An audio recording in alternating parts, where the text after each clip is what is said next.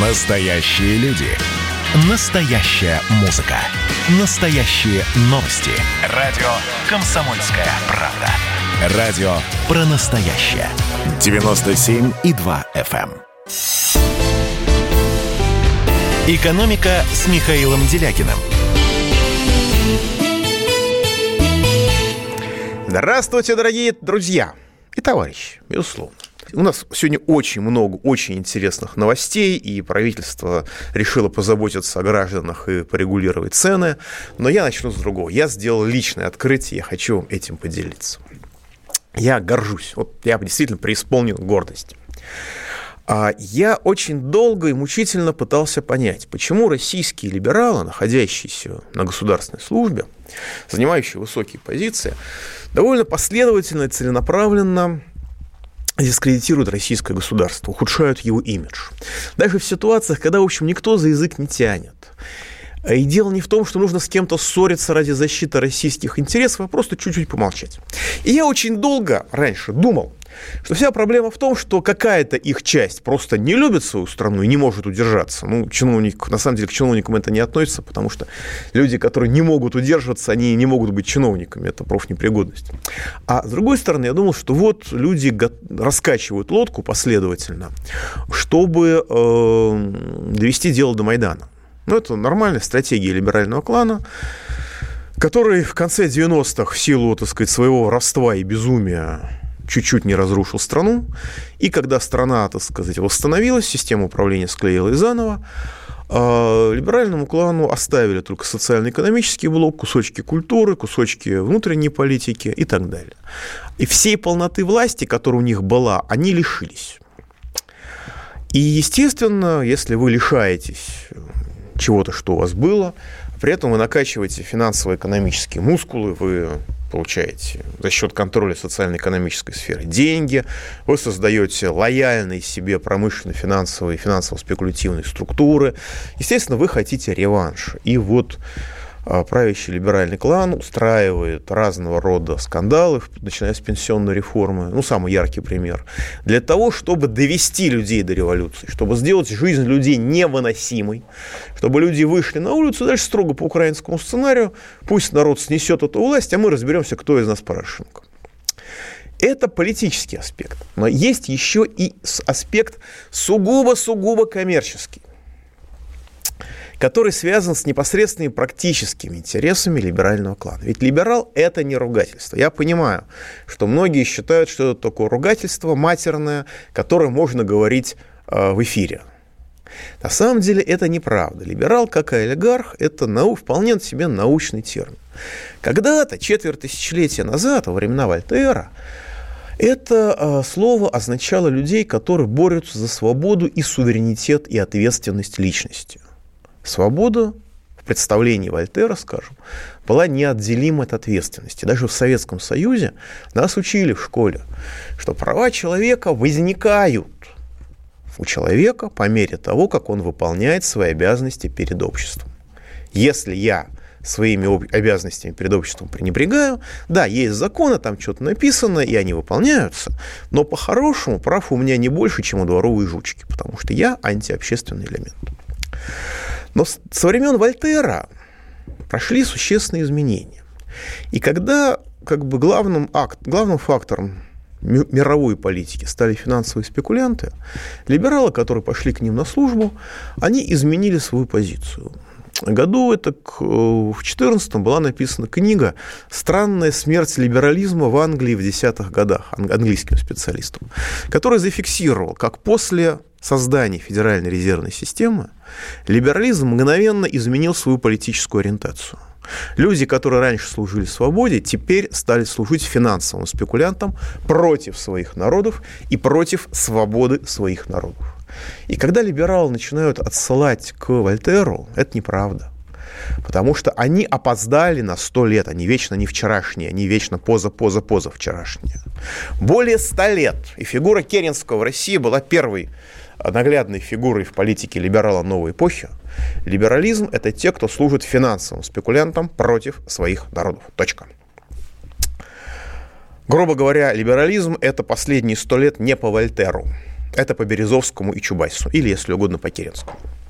И вот российские либералы, которые в правительстве служат финансовым спекулянтам, значит, нужно организовывать жизнь так, чтобы финансовые спекулянты получали максимальную прибыль. С одной стороны, это означает, что финансовый спекулянт зарабатывает не на росте рынка или не на нападении рынка, он зарабатывает на колебаниях рынка. Поэтому все рынки должны быть максимально нестабильными, чтобы финансовые спекулянты могли хорошо заработать. Поэтому государственная политика должна быть противоречивой и желательно разрушающей реальный сектор, чтобы деньги ну, как бы реальный сектор является источником стабильности.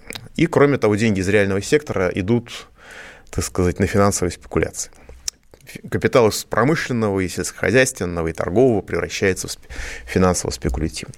А с другой стороны, эти же самые замечательные финансовые спекулянты основную часть денег, в нашей ситуации, по крайней мере, зарабатывают на государственных долгах. Потому что государственные долги – это надежно. Особенно в ситуации, когда у России, с одной стороны, колоссальные резервы и международные, и бюджетные. Бюджетный резерв на 1 декабря 15,1 триллиона рублей. У меня уже язык а, мозоль на языке, потому что я лет 15 э, повторяю, что на эти деньги можно заново построить всю страну. Но когда все спекулируют, никому не охота строить. Это просто неинтересно. Это признак профнепригодности, желать что-то созидать э, в стране, которая управляется в интересах финансовых спекулянтов. И государственный долг – это надежно. Но проблема в том, что если все знают, что у государства все в порядке, тогда по этому долгу низкие проценты. И вот наши финансовые спекулянты придумали гениальную вещь, совершенно конгениальную, как говорил товарищ Бендер.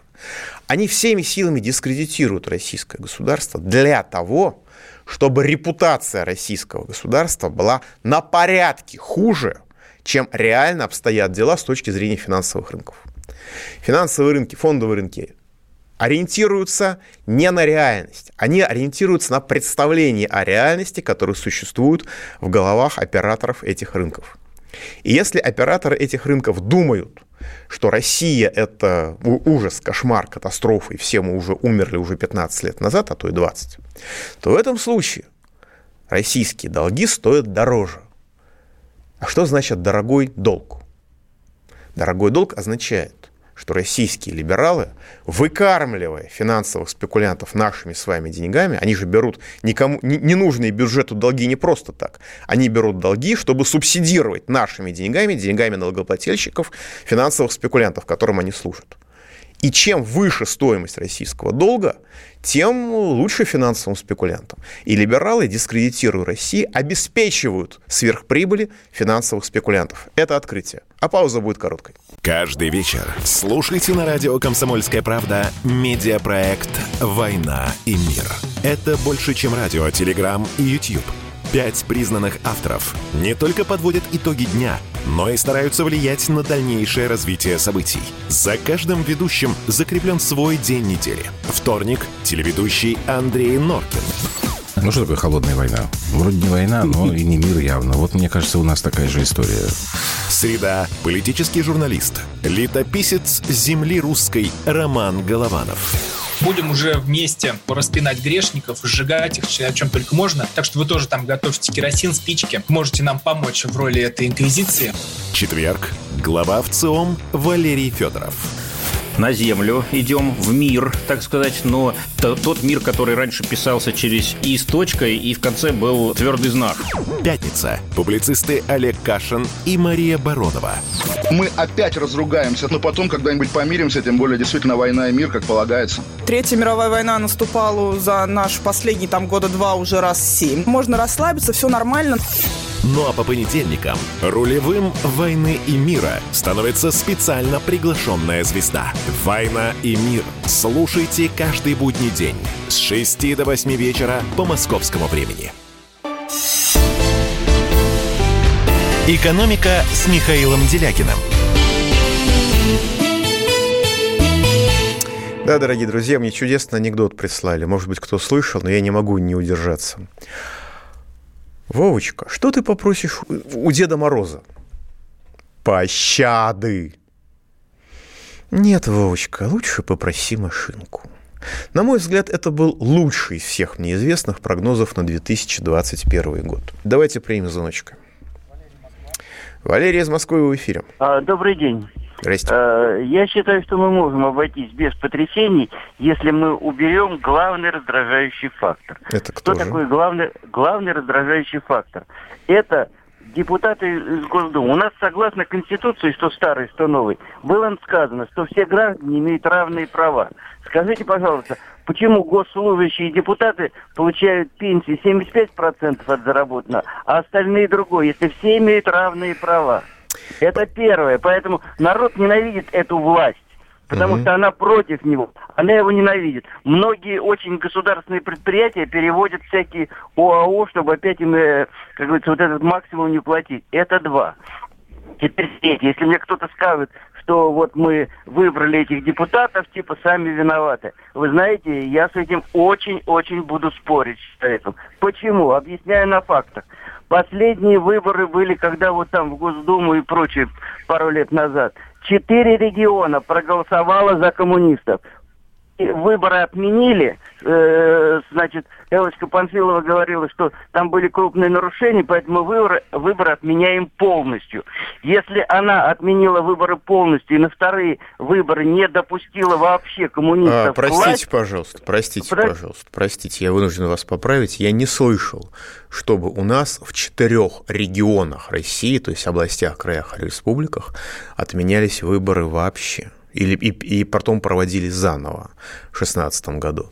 Может быть, на некоторых участках или в некоторых районах, но не так, чтобы в регионах все-таки. Так, понятно. Хорошо, значит, я просто хочу сказать, что обратите внимание, уважаемые коллеги, позвонил человек, который сказал очень фразу, которая мне очень понравилась, легла мне бальзамом на душу, что, конечно, мы сможем обойтись без э, потрясений. А потом сказал, как нечто само собой э, э, разумеющееся, народ ненавидит власть, потому что власть против народа. То есть даже люди, которые считают, которые являются социальными оптимистами, которые полагают, что мы еще можем как-то обойтись без потрясений, фиксируют, что власть против народа, и народ уже это понял, и обмануть э, этот народ уже не удастся. А при этом э, то, что мы на самом деле услышали сейчас, это была некоторая, на мой взгляд, городская легенда, потому что, ну, действительно, есть разные претензии к выборам. Я участвовал в выборах 2016 года.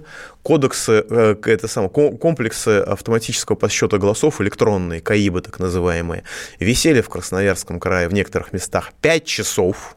Хотя, извините, для того, чтобы их перепрограммировать и подменить результат, достаточно 10 секунд, если я, конечно, правильно понимаю ситуацию. А, Но э, тем более меньше будет доверия к следующим выборам, когда будем голосовать три дня. Я, и еще будет э, досрочное голосование, как в Америке, а то и хуже. При этом я просто напоминаю, что в мае месяце я проводил опрос, и 81% нашей аудитории считали, что трехдневное голосование является гарантией фальсификации выборов. Это не значит, что остальные 19% были убеждены в честности выборов. Они допускали возможность честности, а 81% этого не допускал. Вот такое сегодня реальное состояние общества. Вот такова истина, которая должна сделать нас свободными, или мы сами виноваты. Давайте примем еще звоночек. Сергей из Новосибирска, вы в эфире. Здравствуйте, Михаил Геннадьевич. Здрасте. А вот, а вот при новом американском президенте, вот эти глобалисты мировые, они могут организовать военный конфликт между Россией и Украиной. Вот как по-вашему? Я считаю, что могут. Э, И более того, внутриукраинская логика событий ведет к этому конфликту. То, что он будет самоубийственный для Украины, ничего страшного. Э, Для, понятно, что для глобальных э, финансовых спекулянтов главная дестабилизация мира, а Украина роли не играет. Если бы кому-то было жалко Украину, там бы не приводили к власти фашистов.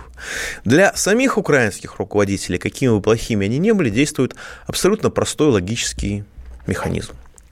Единственный способ существования украинской экономики – это теснейшая интеграция с Россией. Собственно, для того, чтобы эту интеграцию разрушить, этих людей привели к власти. Они с нами сотрудничать не могут, не в состоянии никак, ни при каких обстоятельствах. А, Значит, украинская экономика будет разрушаться. Значит, население Украины будет разбегаться на условиях коронавируса, разбегаться особо некуда.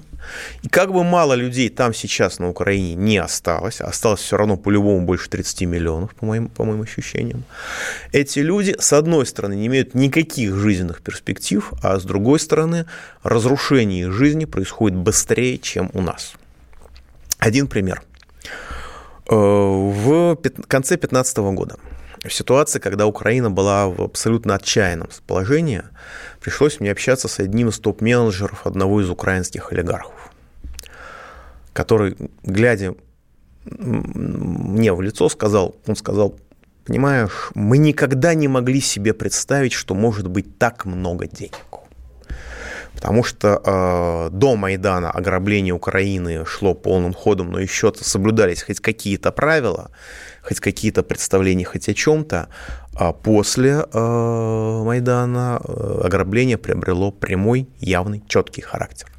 И когда сейчас украинцы, украинцев видишь, даже в бедных наших регионах, украинские люди, которые приезжали на, на заработки для начала коронабесия, они просто выделялись, их было видно, потому что они худые. Это реальная, реальная картина, реаль... более худые, чем наши. Вот, соответственно, когда люди абсолютно находятся в состоянии безысходности и будут понимать, что жить с каждым днем все хуже, и полная беспросветность, и никакой возможности, так сказать, что-то нормально сделать, единственный способ удерживать этих людей в подчинении – это война, неважно с кем. Конную атаку на белорусских пограничников мы уже видели, году это в 16 Обстрел наших, нашей территории артиллерии в 2014 году мы видели, погибали граждане России. Вот. Но российское руководство плотно зажмурилось и сказало, что это было, были случайные залеты снарядов, поэтому как бы ни при чем. Вот. Но э, некуда деваться украинскому руководству, им придется организовывать войну даже без Байдена. Ну и в этом отношении не важно, кто будет президентом США, важно, что у нас президент Остается он нам известен, и это немножко утешает. Давайте примем следующий звонок. Владислав из Москвы, вы в эфире. Здравствуйте, Михаил Иванович. А, один мудрый человек а, сказал, что нет безвыходных ситуаций, есть цена выхода. Так вот, на ваш вопрос отвечая насчет э, того, перешли ли мы Рубикон или не перешли в наших бедах, а я так скажу, что революционные э, э, изменения, да, это высокая цена. А если э, мы э, сподобимся и сотворим э, эволюционный метод, который позволит переломить ситуацию, это будет совершенно другая цена. Естественно, понятно. Конечно, я ровно про это и говорю. Но вы знаете, безвыходных ситуаций действительно не бывает. Но есть безвыходные люди – которые не способны найти выход, даже если просто стоят в углу. Упираются в этот угол и бьются, и бьются, и бьются. Написаны огромные тома о том, как замечательно могла бы развиваться царская Россия э, в начале 20 века, если бы она была не царская Россия, а была бы чем-нибудь еще.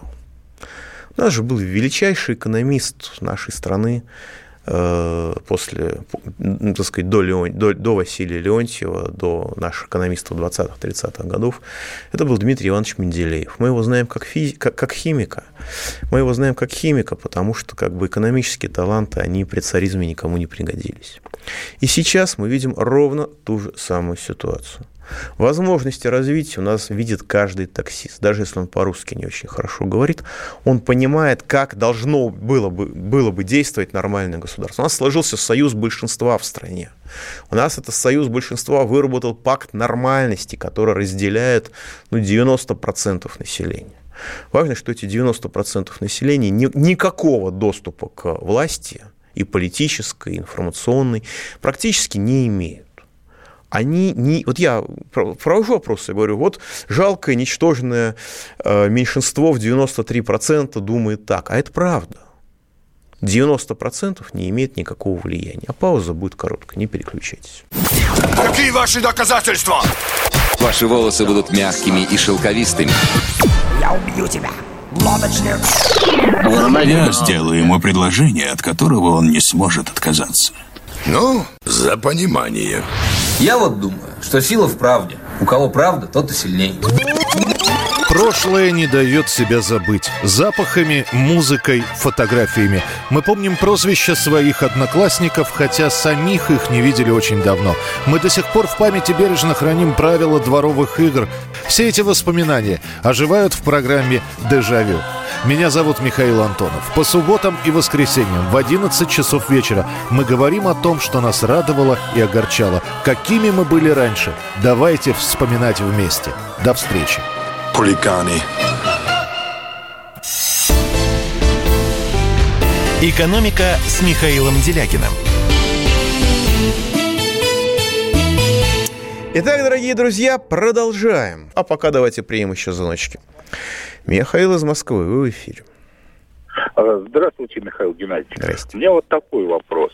Э, где-то в конце 19-го, начале 20 века э, британские ученые предсказали, что с 20 века особую, так сказать, ценность приобретет распределение ресурсов. Там методом рынка или методом плановой экономики, как вот у нас было. А вот это самое, и к чему все это приводит, в общем, мы хорошо видим. А вот сейчас, э, собственно, плановой экономики практически не остается, остается только рынок. И мы наблюдаем, к чему он идет. А какие-нибудь еще, так сказать, разумные способы распределения ресурсов кто-нибудь где-нибудь рассматривает, вот э, это самое. И второй вопрос. Почему, когда я задал этот вопрос э, Хазину, он посоветовал читать эзотериков, вот там Блаватскую, я так понимаю, еще кого-то, хотя у них ничего подобного, по-моему, никогда не было. Я небольшой специалист в эзотериках, так что, Михаил Леонидович, я думаю, вы сможете об этом спросить и сами на каком-нибудь из его эфиров. Вот. А что касается регулирования, понимаете, в чем дело? 120 а, лет назад или около того главным субъектом экономики было государство.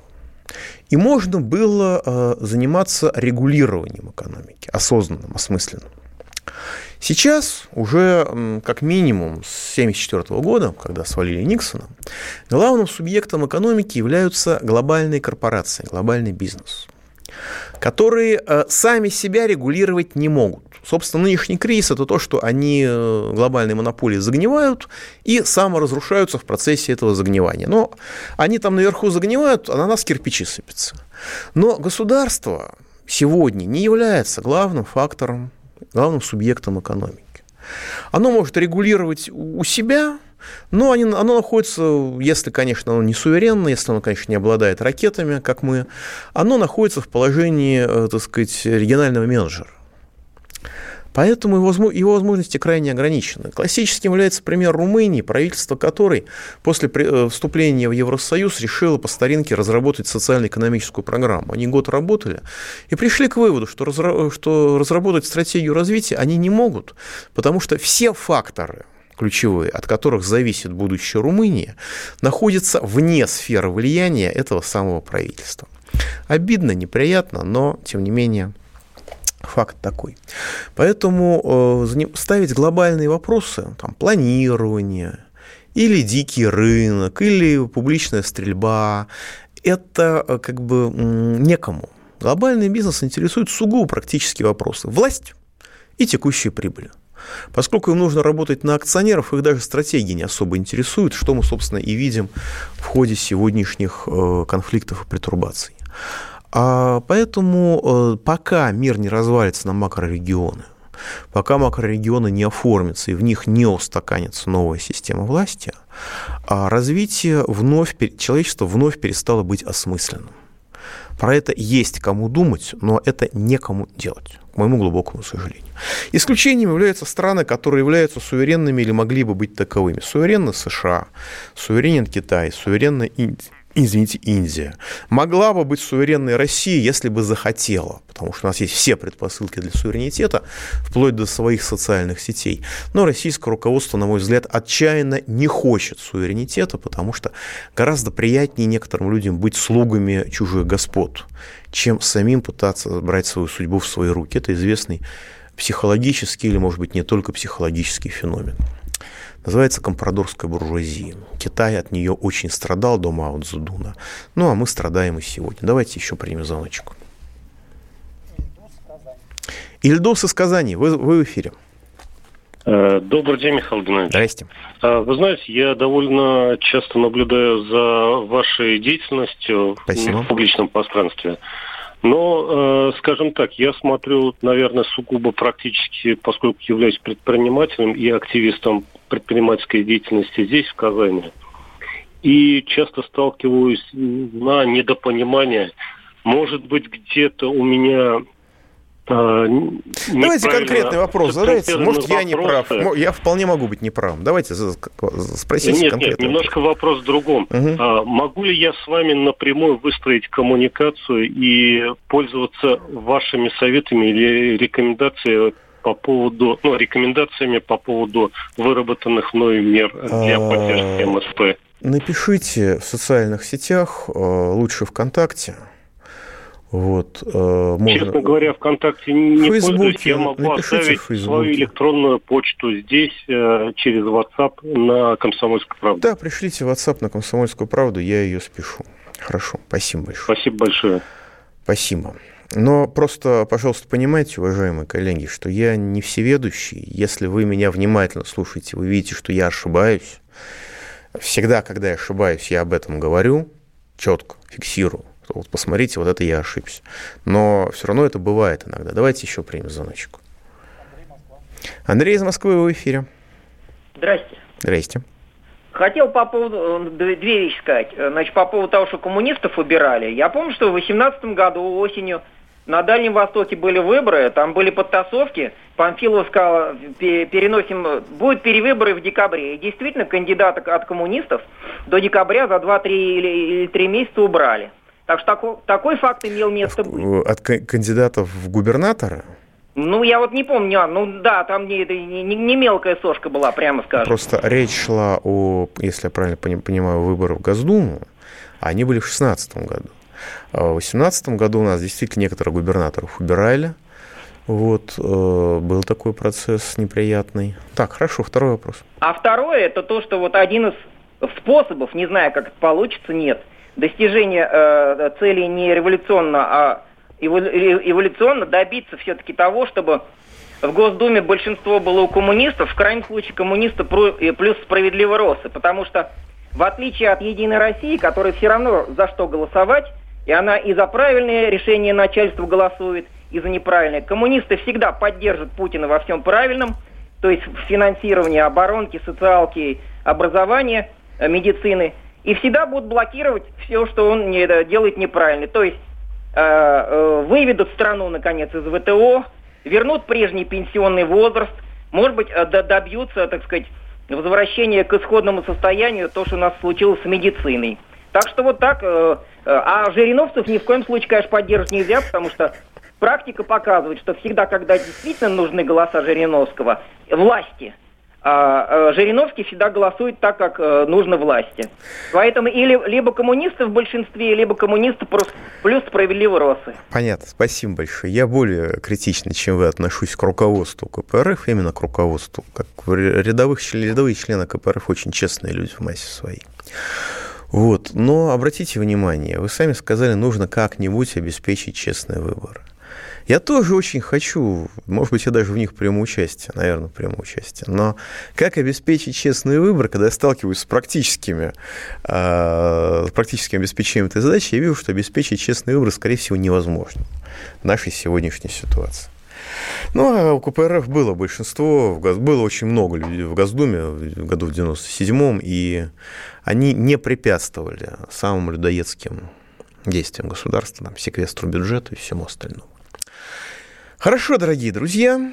Ну и хорошую новость я успею вам сказать. А у нас растет собираемость налогов НДФЛ, налогов физических лиц, несмотря на чудовищное падение доходов граждан. В том числе потому, что а, когда у малому и среднему бизнесу в два раза снизили обязательные социальные взносы с 30 до 15 процентов, люди стали выходить из тени даже в нынешних кошмарных чудовищных обстоятельствах. У многих нет денег вообще никаких совсем. Понятно, что они ниоткуда не выходят, они лежат и медленно погибают. Но те, у кто еще держится на плаву, значительная их часть начала выходить из тени. Это фантастическое событие, это революция. Пауза будет короткой, не переключайтесь. Было начало. Это действительно история, которая будоражит. Так вся страна обалдела. И Россия родина слонов, она от океана до океана, да. И мы, мы всегда правы, мы никогда не сдаемся. И самое главное, что же будет дальше? Комсомольская правда. Это радио.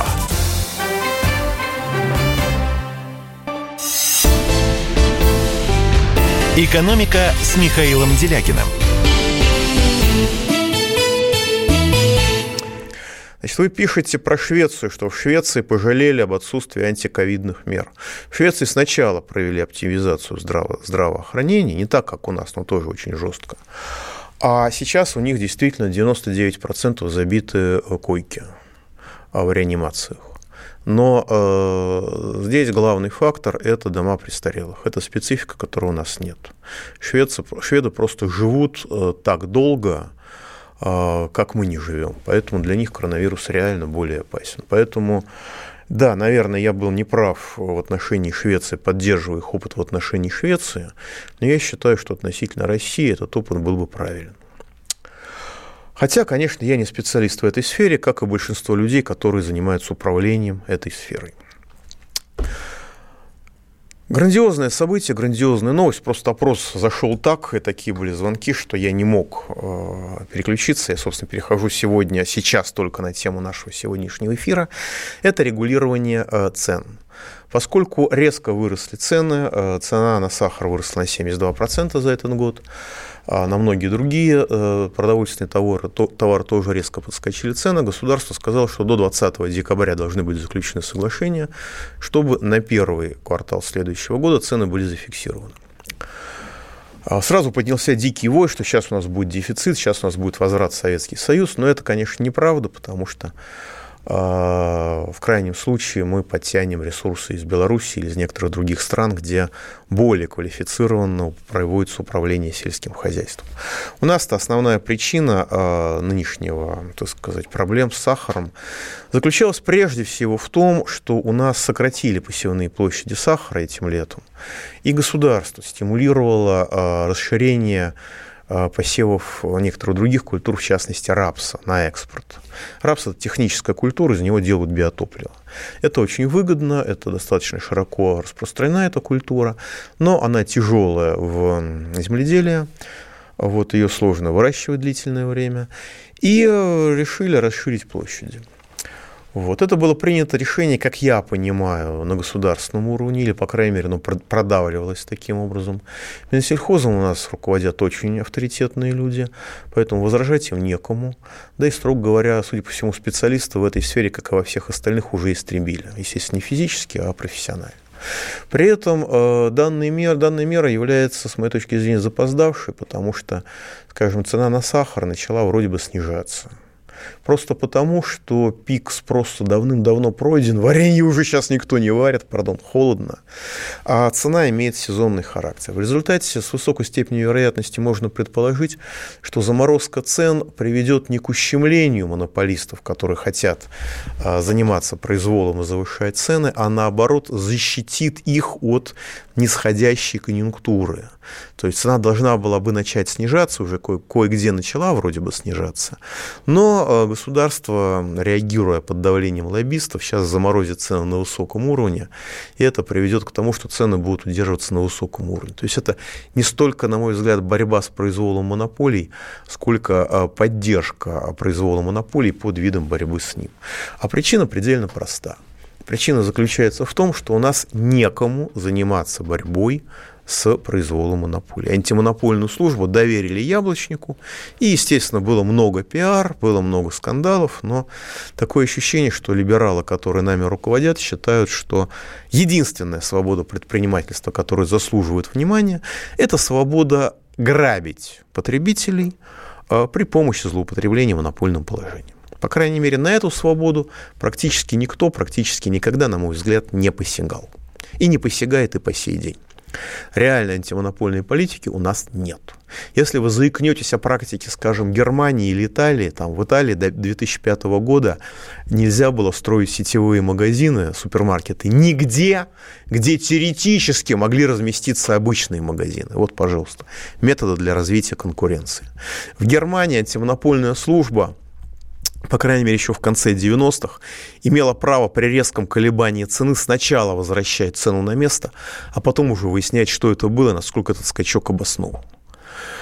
Самая простая мера, самая действенная мера ограничения произвола монополий – это введение а, торговой надбавки – когда вся торг... розничная цена любого товара не может быть выше оптовой цены, ну, цены производителя, или цены импортера выше, чем на определенное количество процентов. Естественно, это требует работы, потому что по разным товарным группам эта маржа должна быть разной, в разных регионах она тоже должна быть разной. То есть требуется применение головы. Никто, я думаю, что наше государство, от нашего государства такого потребовать не может, потому что это может привести к, даже к уголовному обвинению по 282 статье. Но но, но, по-хорошему, эта мера стимулировала бы прямые продажи товаров производителям, потому что с меньшим количеством посредников пришлось бы делиться. Посредники были бы только строго необходимы и так далее. Ну и третья причина, то, о которой сказал Дерипаска, на него все набросились, я не понимаю почему, может быть, ретива его заграла, который сказал, что у нас абсолютно ростовщические, ростовщическое кредитование сельского хозяйства под, под слишком высокие проценты, и поэтому невозможно его развивать как и весь реальный сектор. Это абсолютно правда. Действительно, есть льготные кредиты, но льготные кредиты могут получать де-факто только огромные агрохолдинги. И в любом случае, льготные кредиты, как бы, если вы хотите развивать инфраструктуру, если вы хотите развивать главное, так сказать, переработку, то вы оказываетесь уже в пиковой ситуации и вы не можете прорваться на рынке. И самое главное, наш, наши банки, они, по сути дела, лишены возможности кредитовать реальный сектор, потому что э, это, э, госпожа Набиулина так выстроила денежно-кредитную политику и банковскую политику, вела такие, такую практику применения нормативов э, и резервов на, на случай рисков, что кредитовать реальный сектор – это практически играть в русскую рулетку для банкира. Это вы можете быть закрыты в любой момент. А когда уничтожены малые и средние средней банке, вы можете кредитоваться в большом банке, но он находится далеко от вас, он вас не знает. И решения иногда принимают так долго, что уже поздно заниматься сельхоздеятельностью. Я, я знаю огромное количество историй, когда предприятие кредитовалось в небольшом небольшом банке, банк убили, предприятие вынуждено было кредитоваться в большом банке, а большому банку он находится далеко, и ему не интересно это предприятие, и оно его просто не знает. В результате люди остаются без кредита. Большое вам спасибо, счастливо, пауза будет короткой, не переключайтесь. До понедельника. Экономика.